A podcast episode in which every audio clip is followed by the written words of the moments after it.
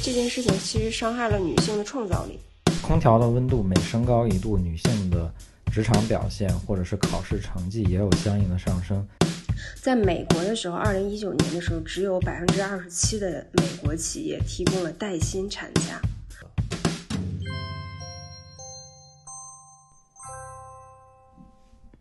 好，欢迎回到大厂小咖，我是思兰，我是搅拌。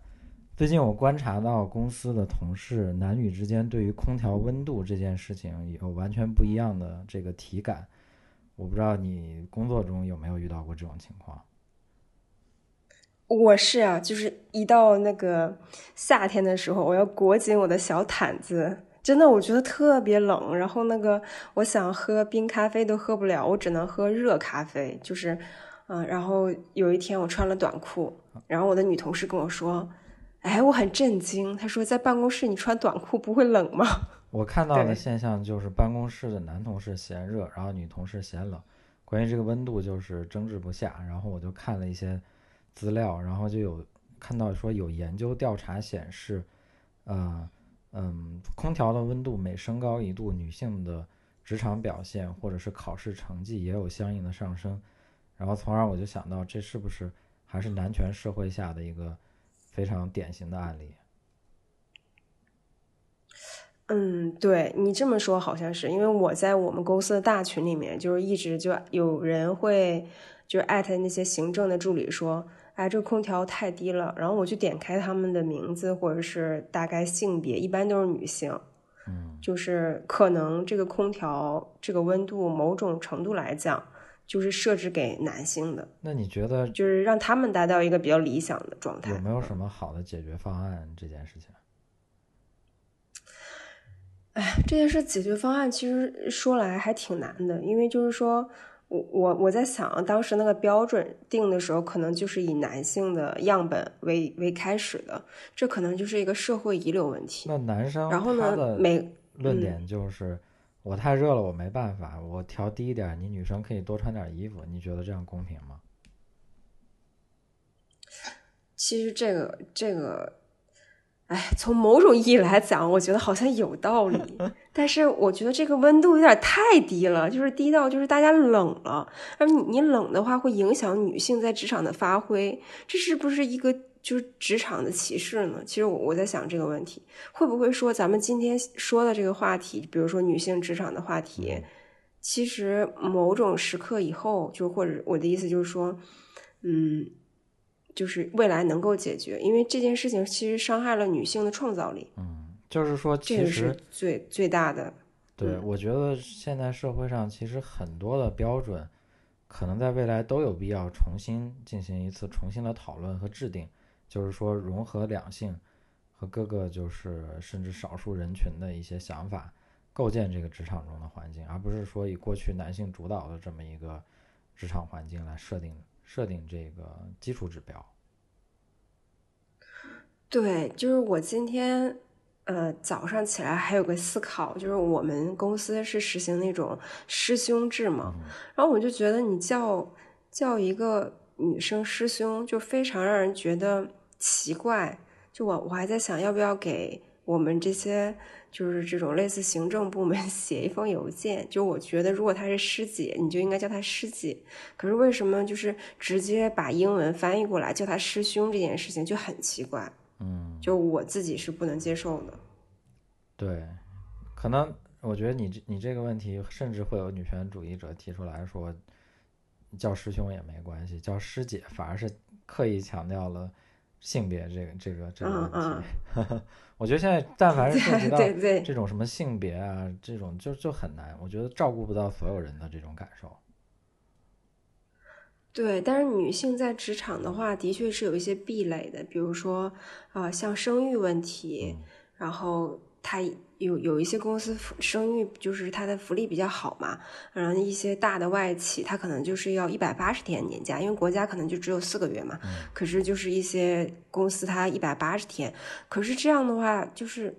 我我见过很多，就例子非常非常多，就是基本上他比如说有团队，他在他在离开的这期间，他再回来的时候，其实工作团队的影响非常非常大。就这种伤害，可能从某种意义来讲，对女性职场是比较多的，继而会衍生出来一些大家为了求生存，就为了在职场。上生活的更好，然后有一些别的方案的产生，甚至是代孕或者是一些别的，这这真的是一种倒逼式的发展。是的，是这种感觉。对，说到代孕这个话题，我觉得也非常的复杂，就是对这个非常非常，是否是剥夺了另剥夺了另外一个人的权利，还是说？呃，富人的应该就是富人才做得起的抉择。就总之这个事情，我觉得源头都是因为女性在职场遇到了不公，引发了另外一件事情，就很像那个就是蝴蝶效应一样，然后继而引发了这件事情会引发另外一件事情。嗯，就是所以在职场上的时候，作为一个女性，呃，我是观察出来的，以这个这个生育影响基本上是属于头号的。就是最大的这一块影响。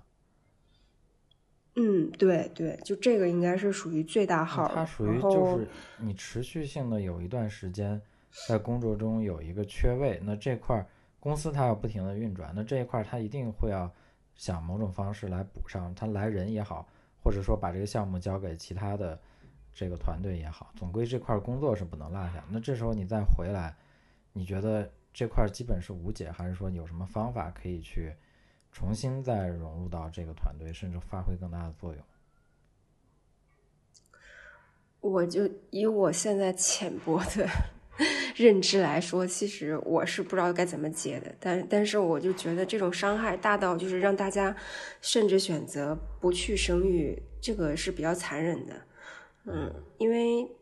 这件事情毕竟是一个家庭女性选择的牺牲嘛，这是这是一个。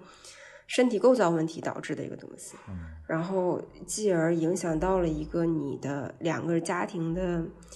呃，可以说是经济问题，就是因为你你之后如果职业发职业道路发生了问题，很多人都还是依靠就上班来解决家庭问题的，这个东西伤害还挺大的。可是就是公司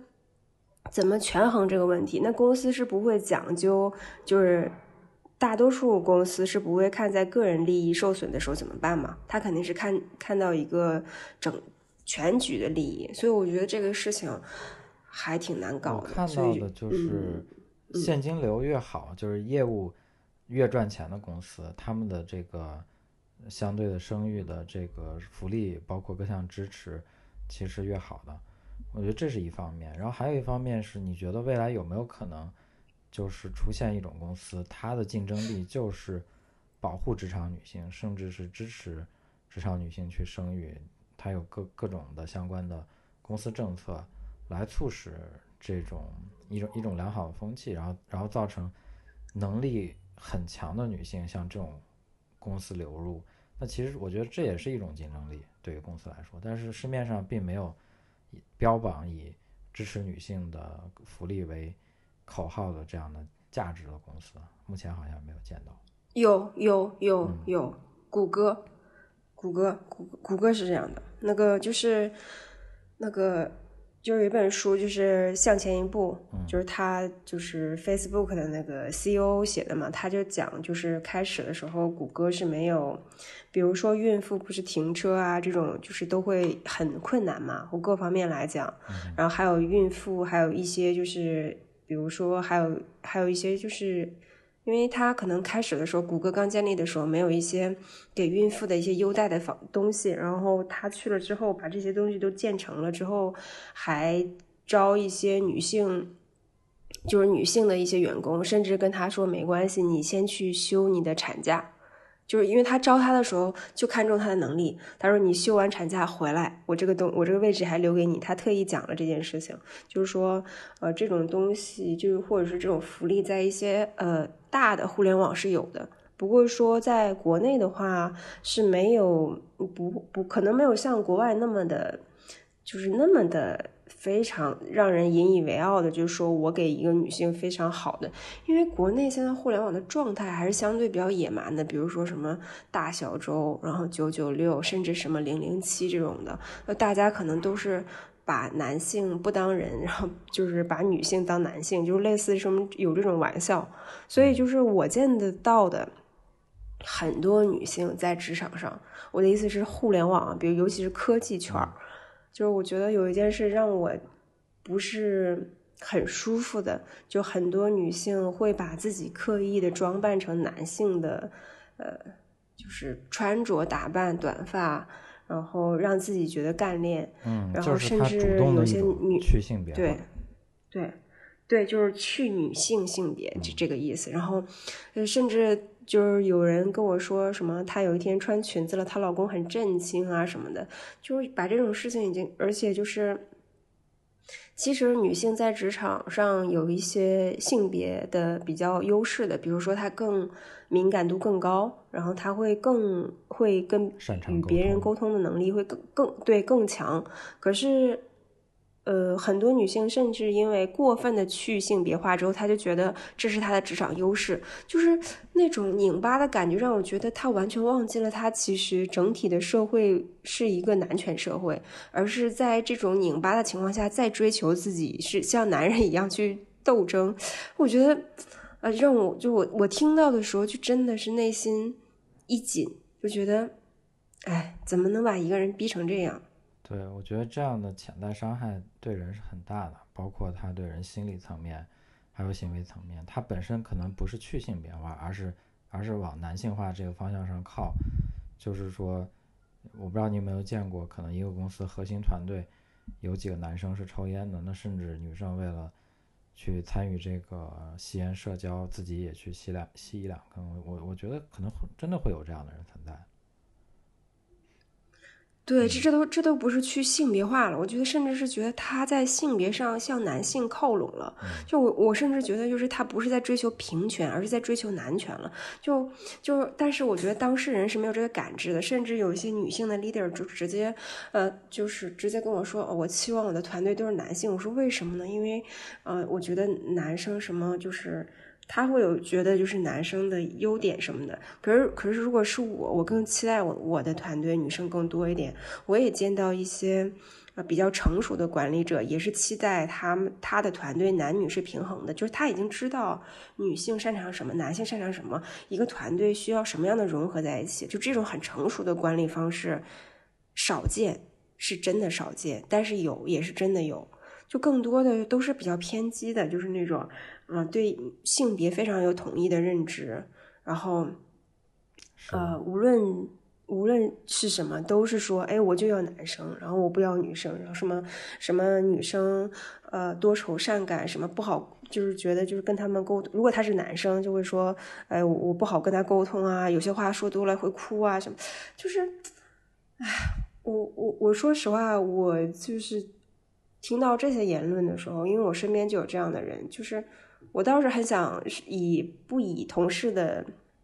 视角去扇他两巴掌的，但是我细 想想，这就是男 男权社会的一个产物。就何时能够让所有人都尊重彼此的职业，而不是而不分性别这件事很难。我在想，这个有可能是社会的一个发展阶段，就是以一些不客观的标准来说，在北欧目前。嗯，就是他的两性之间的平等做的是很好的，包括他的呃国家行政团队、总理内阁的女性的性别数量，甚至在某个层级是高过男性的，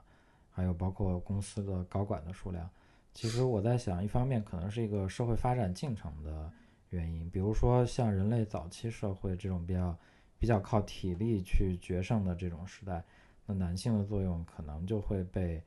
啊，无限的放大。比如说，我们国家在一个工程建设期，那干体力活的可能更多的是男性，或者说像在外面跑路，男性可能当司机的概率也会也会更大。就是越发达越文明的社会，我觉得对于性别的这个在工种上需求差异是越小的。比如说，同样是做一个 PPT，同样是做一个啊一一个一个项目，其实男女之间在纯智力层面上，我觉得是都没有差别的。那这时候其实就不应该把性别因素引入。包括现在我观察到，在西方也有很多男性会去啊选择像护士这样的职业啊，就是他们也他们也会觉得说，嗯，不会去把自己认为这个护士就一定是女生能干的。其实更多的程度，我觉得一方面是一个社会发展阶段。那一方面是就是我们这一代人如何主动的能把这个两性平等或者是构建职场环境这样思想再往前跑一跑的问题。对，就是这件事情，比如说社会进程中我们是其中一环的话，我更期待的是。呃，大家在这个社会进程中，就是每个人都能做一点点，就是你你做一点，我做一点，这个进程自然就拉动了，而不是每个人都在阻碍这个进程的发展，甚至是退化。就是首先就前面两点，就就是第一点，女性不要去性别化；第二点，男性不要过分于男权。我觉得这这两点上，在职场上还是一个大多数人的行为吧，就是嗯。对，其实很多人都都有都有这种。对，其实我觉得现在的职场，嗯，特别是年轻一代，这种性别上的或者说有对立的现象，我觉得已经好很多了。或者说，现在有更多的人他已经有知觉，哦，这件事情是跟性别有关，我可能要去特别的去知会一下、知晓一下。对，越来越多人已经有这种意识了。我我认为啊。就是那你在职场中，你切身有没有觉得，就是你身为女性，有没有受到过一些你觉得特别明显的不公，或者他他的潜台词、潜意识里面还是一个，就是对方他处在一个男权社会，他又不自知的这么一种情况？我的职场很少，就是因为可能我性格的原因，外加就是，比如说我如果遇到。假设啊，遇到一些问题，我肯定会直接抛出来。我会，我分的，我分得很清，什么是职场霸凌，什么是职场呃性骚扰，还有什么是职场就是性别歧视。所以我感觉我很，我我没有遇到过。外加就是我觉得就是因为我们的样本就是不太一样。比如说 我们在这种呃一线城市，然后还有这种。呃，稍微大厂或者是什么公司，他稍微对这个言行，每每个人的言行，他都有一些呃认知的，所以我自己切身是没有经历过这样的事情。我觉得你从事行业就是高强度的脑力劳动，所以它不存在这种体力上的性性别差异，所以我觉得就是对并不明显，并且我觉得其实职场中如果说有职场霸凌的话。有时候是非常难区分，它是因为性别的职场霸凌，还是说它本质上就是一个职场霸凌？这个东西很难去厘清或者把它剥离剥离了出来来看。对这个事情就是不太，但是我我遇到就是就是跟刚刚说一样嘛，就是更多的情况下是女女性自己没有办法追求平权，然后男性自己又很男权，就是比如说招聘，招聘他偏爱男性，这个是这个是真实我。听到的，然后就说我我下次招的就是那个，但是我也听到过一些呃比较成熟的领导说，哎，我们这次目的目标就是多招女性，然后然后就是这种是在呃。五五开的这种情况下，所以就是会出现，哪怕他自己是啊男权而不自知，但是有他的老板是一个非常自知的人，知道去怎么平衡这件事。然后我甚至就是还会听到一些老板就说夸，啊团队女性多了，沟通能力会好一点。然后大家就是呃如果如果这么看的话，好像我们团队的男生是不是有点有点？有点那个，就是被人打上了个标签，就是沟通能力不好。就是一个团队的，我觉得他确实是需要就各种能力模型的人的。如果说都是同一性别，他也就是可能缺表缺少一个性别上的多样化带来的这种优势。那其实团队之间还是要跟其他团队去竞争的，对吧？哦，然后还有一个现象，就你刚才说到生育啊，就是据我所知。就在日本，他们有很多的女性其实是她的职业就是家庭主妇。那她，呃，政府会规定，就是说这样的家庭的话，呃，老公的在公司得到的收入其中的某一部分是要直接打到这个他老婆，就是这个家庭主妇的账户上的，甚至这个老公都不知道这个家庭主妇，也就是他老婆的这个账号的号码。他们如果一起去当地的这个民政局去办理这个业务的话，业务员也会主动让男方去去回避。其实就是我觉得这一点做的也是不错的。有时候就是女性她。我觉得有相当一部分女性，她她可能更注重家庭，她的重心更在孩子的过程中，她有时候去再去职场拼搏，也是因为没有办法得到一个经济上的安全感。我觉得这一点也是，就是咱们这个社会未来也也是可以去往这个方向发展，或者是让更多女性得到得到这样的支持。比如说，在日本，像单亲妈妈，她们就可以很早的。把孩子送入一个叫日托班的这样的机构，就她作为单亲妈妈，她能拿到很多积分，她也是一种身份标签，甚至在很多的这种公益的性的活动上，它都能够排到靠前的位置，去拿到福利，得到社会的支持。嗯，哎，对你现在说这个，就是就咱们就是属于咱们俩的认知都有偏差嘛。我的意思偏差就是我们可能环境。就是过于好，就没有办法得到一个整体的数据。前两天我在那个经济学人上看到一篇文章嘛，就是我才知道，就是说我们的偏差是有多偏差。就是在美国的时候，二零一九年的时候，只有百分之二十七的美国企业提供了带薪产假，而且这个虽然就是要比二零一六年百分之十七要高，但是仍有众多母亲未获得这种保障。就这个我是很震惊的，就二零一九年的时候，在全美只有百分之二十七这个数字，就基本上不会是说，不会是说，就是我我们想一想，接近三十的人没有带薪产假，就这个东西。嗯，也就是说，即使是在像美国这种高度发达的这种资本主义社会，其实母亲得到的这种，我们不说社会来自于这种公司的支持，也是远远不够的。不够，基本上不够，而且就是说，在美国企业的高管中，女性占比超过五分之一，就是这个已经是在近代了。但是九六年的时候，只有只有百分之十，然后就是现在才有说有些企业就提供一些什么挤奶室啊，然后一些什么配送，就是那个母乳的配送的，就是说这个东西就是在美国来说，因为这个经济学人讲的是整个美国社会就是非常非常的。哎，就是就非常难这条路，而且就是说，二零一八年的时候，就对科技行业，就像我们这种互联网的进行发发现嘛，说百分之四十四的人休过产假的女性，休息时间就基本上，比如说你是呃呃四个月的产假，呃，但是国外我不知道，我举个例子，然后他们基本上是少于应享有的时间，就马上就回来了，因为他们认为休假更多会损害自己的职业生涯，就说有一半的女性都不敢休那么多的假，反正在美国是这样的，但在中国上可能。就是，呃，不会提早回来。但是，我经历过，就是我身边有人，他就会为了陪孩子，直接是两年就不上班了，然后两就把自自己的职业损失就直接损失到最大化之后再找工作，就是这样的。就是就是因为二选一的时候，他只能就是选选择孩子。对，其实就是现阶段，一方面是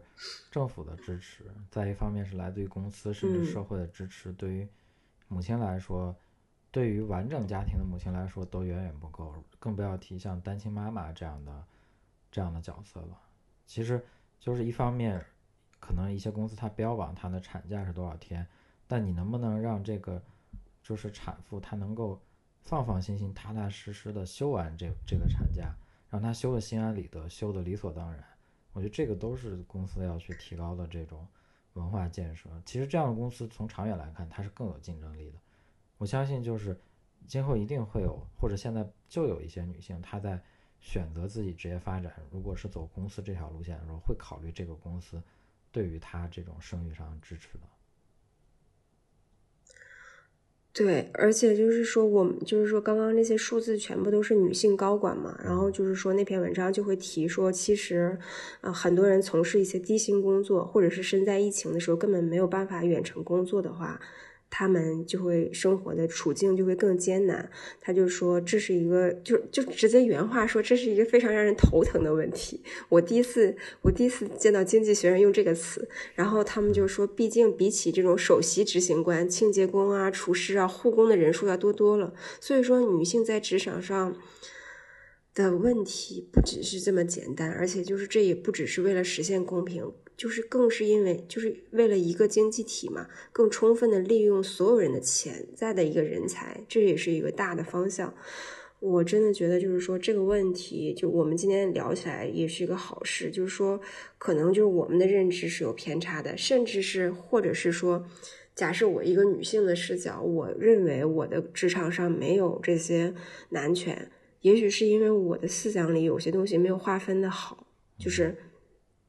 其实他已经男权了，但是我自己没感知，就这种可能是更夸张的，就是我们身在其中却没有感觉。对，其实这样现象我觉得比比皆是，就是我们放放到过去，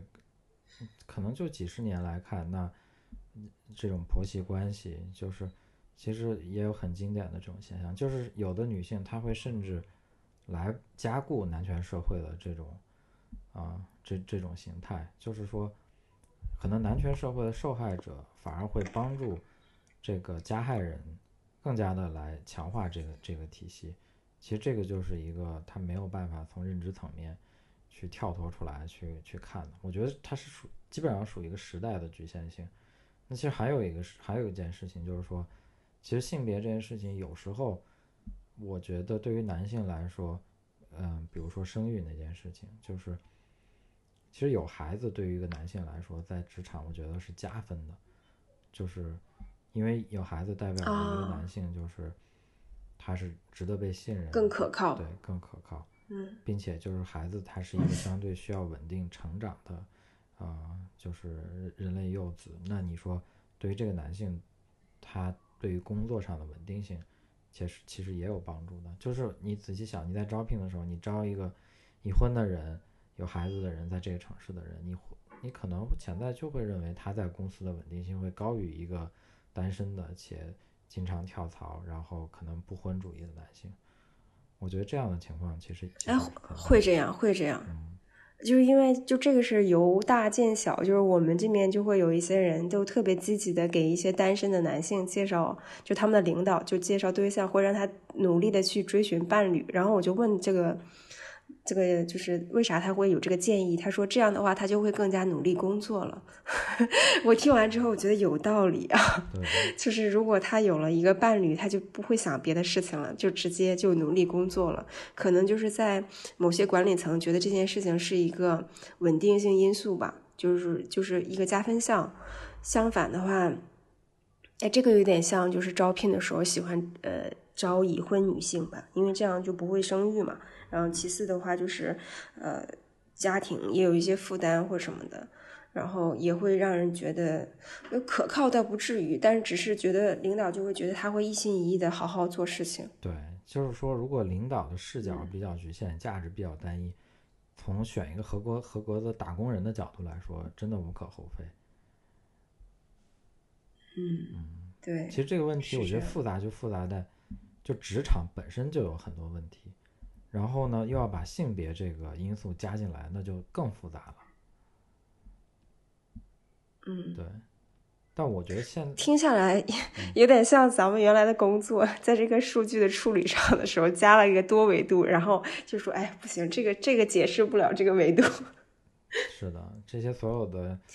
这些这些理论也好，这些观点也好，最后都是服务于呃职场上那些我觉得。有一些野心或者有一些动机、有些企图的这样的人，他们真的是很好的会利用这些性别优势也好，或者是是职场上的比较优势也好。嗯，对，这种男女性别本身就是一个，呃，从某种意义上讲，就是全世界，就刚刚我说的美国嘛。现在我们说的中国，其实全世界都是男权的，只是，呃，认知大家认知真的是有偏差的。就我甚至还在微博上看到很多人就说啊，中国已经够，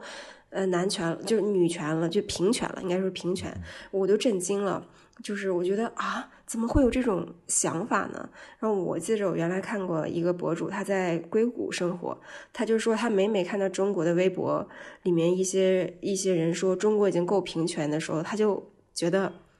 非常怎么说？他说好笑也好，不好笑也好，就觉得怎么会有人有这么个想法？因为就是在美国上面还没有达到平权，就我们这边其实离平权更遥远。嗯，是的，我觉得这个是。我觉得有时候，如果是主动平权的话，整个社会总体感觉，我觉得它缺乏一种视，就是两性视角。比如说，在那种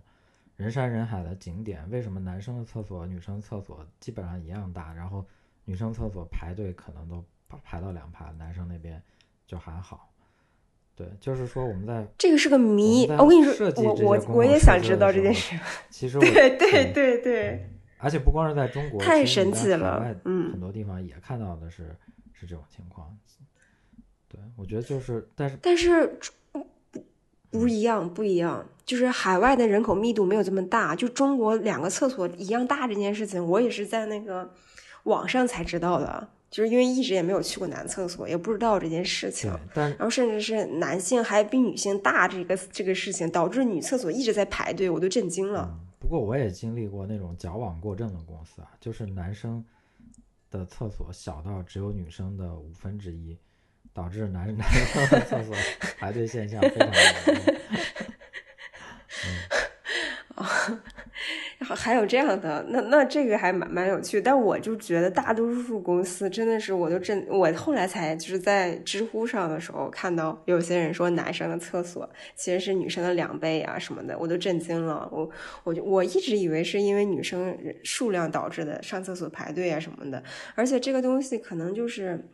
你你你国外一模一样，你写知道就好山好水好寂寞，没有人上厕所，对不对？那个就是肯定也不存在排队，但是国内这个现象太明显了。就这个问题，在就是公司上班的时候也是，女生那面也是会，哪怕在互联网公司，女生都是排队的，真的。就是我们这面就是已经是一个楼层没有几个女生了，依旧有人排队，就没有没有办法能解决的。但更多的时候还是期望就是说，嗯，职场上。先女权吧，我觉得这个比较好。就是如果我是一个老板，我会先女权，然后再平权。就是因为这个社会本来就是不倾斜的。如果每个人都先平权，其实伤害更多的还是女性。像更多呼吁女性，就是呃做自己吧，就是想想穿什么穿什么，想想。我还怎么办？怎么办？一件事儿就是工作中场景，我是亲身经历过的，就是嗯，我我跟可能我的合作方去谈合作项目，那其实其实我这边去来做决定的是一个女性，因为这是她的业务。那我的合作方在谈事情的过程中，虽然他说的话题是跟这个女性有关的话题，可是他的眼神可能一直是看着看着我的眼睛。就是说，他认为其实我才是我是一个男性，我才是那个可以做这件事情决定的人。我觉得这个也是一个他默认对他，他默认为你就是老板，他下意识的那个女性只是你这件事情，就是说是来我来做决定。我带了一个女性，她只是可能我的助理或者我的助手或者不重要的人，但其实这个业务就是为为我这位同事，她是一个女性设计的，所以是她来去决定要不要这个业务方怎么做或者或者怎么做。可是对方他。他看似是在跟这个女生聊天，但是他又对着我说，我就觉得这个就是真的很好笑。当时，嗯，所以说这个有时候这个这个，我觉得男权的这个社会，它是其实是印在每个人的，就是说女性她是受害者，其实有时候男性他也是受害者。就是说平权，我觉得对于整个不管男性也好，女性也好，都都是有好处的。其实男权社会男生也有很多的不便，但是他。大在他甚至在他大部分他自己是有 privilege 的时候，他可能都认识不到这一点。其实反向来想，也是一个其实很可悲的事情。我觉得大部分人最终还是想有一个平等的环境，谁也不想当一个这个受受害者。但是换但是换句话回来说，其实我们就像你说的，我们的这个数据肯定是非常有局限性的，因为我们的这个圈层。也极为有限，基本上也是盲人摸象。可能我们说的这一套，在某些人听起来那简直是天方夜谭，根本不存在。可能可能有的人也是认为，确实职场上有这样的情况。嗯，对，就是我们的样本肯定是小的嘛，然后外加，我觉得从某种意义上讲，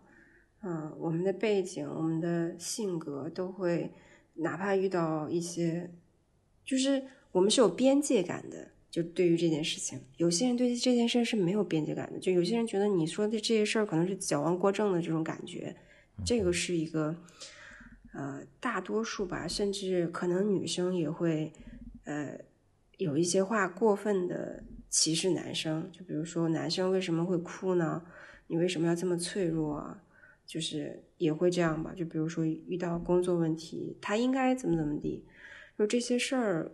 都是在进步中。就性别教育这件事情是一个我觉得极大的话题，包括现在我觉得这种例例子还是比比皆是。就是小男孩哭了，然后家长就会情不自禁的说：“哎，你怎么像个女孩一样？”其实哭这件事情，我觉得跟性别是没有关系的。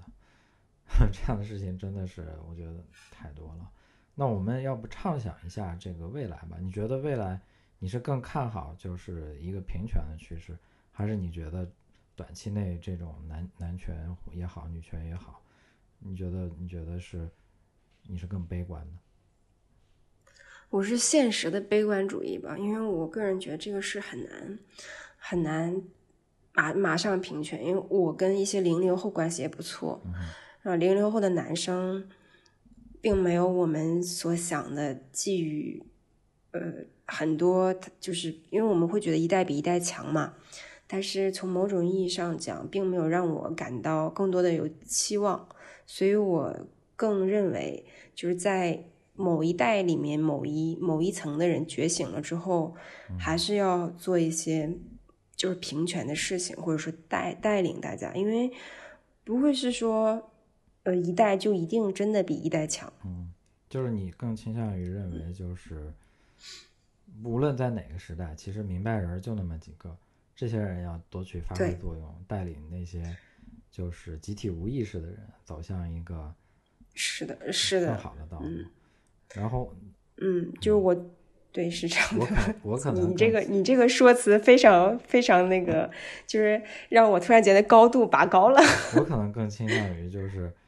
就是我觉得这些事情跟经济社会的发展水平有关系。我觉得就是经济发展的越好的情况下，那可能如果真的有有几个愿意带带着大家再往前多走一步的人，就是走出这个阿尔法的这个效果。那我觉得就是其实是更有基础的，在我们还没发展好经济、没吃饱饭之前，这件事情我可能也持一个悲观态度。但我觉得只要经济发展，那就未来还是有希望的。经济基础决定上层建筑，就是这样。但是就是在职场上，我更期望就是女性还是勇敢一点，无论是谈心、晋升还是沟通，就不要怕，就是跟老板聊，就发挥你。的，哪怕你是内向什么的沟通优势，让所有人知道你在想什么。哎，对，就是你在讨厌什么，就是女性，你在觉得什么是因为自己的性别，反而自己去禁锢自己，可能跟你身边的人根本没有去禁锢你，自己认为自己是一个女性，所以这件事情我不敢做，那件事情我不敢提。我觉得这个才是更可怕的事情。对，然后有一些东西就是。你是女性这件事并不值得丢人的，这不是一个丢人的事情，甚至应该是一个，呃，我觉得引以为傲的事情，因为你承担了更多的，嗯，角色，生命中的角色，无论是当妈妈也好啊，呃，或者是当一个美女也好啊，就这个事儿就不是说啊，为什么我下辈子要做个男性？我觉得这辈子的事情就这辈子来解决吧，就。不能说你又你又引出了一个，就我还是鼓励起来。这个这个外外形焦虑，这这个这，我觉得我们有空也可以再聊一期相关的这个这个啊，可以。我们 想聊的事情太多了，然后我们每次都没有时间聊。行，就是我我们最后就还是送给职场的女性们，或者是职场的妈妈们，或者是职场的小姐姐们，就是就努力的做自己，你想做什么就做什么，而且。有一些任性是可以的，就为什么嗯，就是工作嘛，一句话来讲就是个工作，就是不要把工作过分的变成一场战斗，或者是要跟谁 PK，你就做自己，然后向前一步。好，我感觉那个书最后翻译的中文很好，就是向前一步。好的，那我们这一期关于两性的话题，要不就聊到这里吧，就到这儿。然后我们嗯，好，之后再开展一些更刺激的话题。嗯，好，嗯，好，那今天就到这儿，拜拜。拜拜。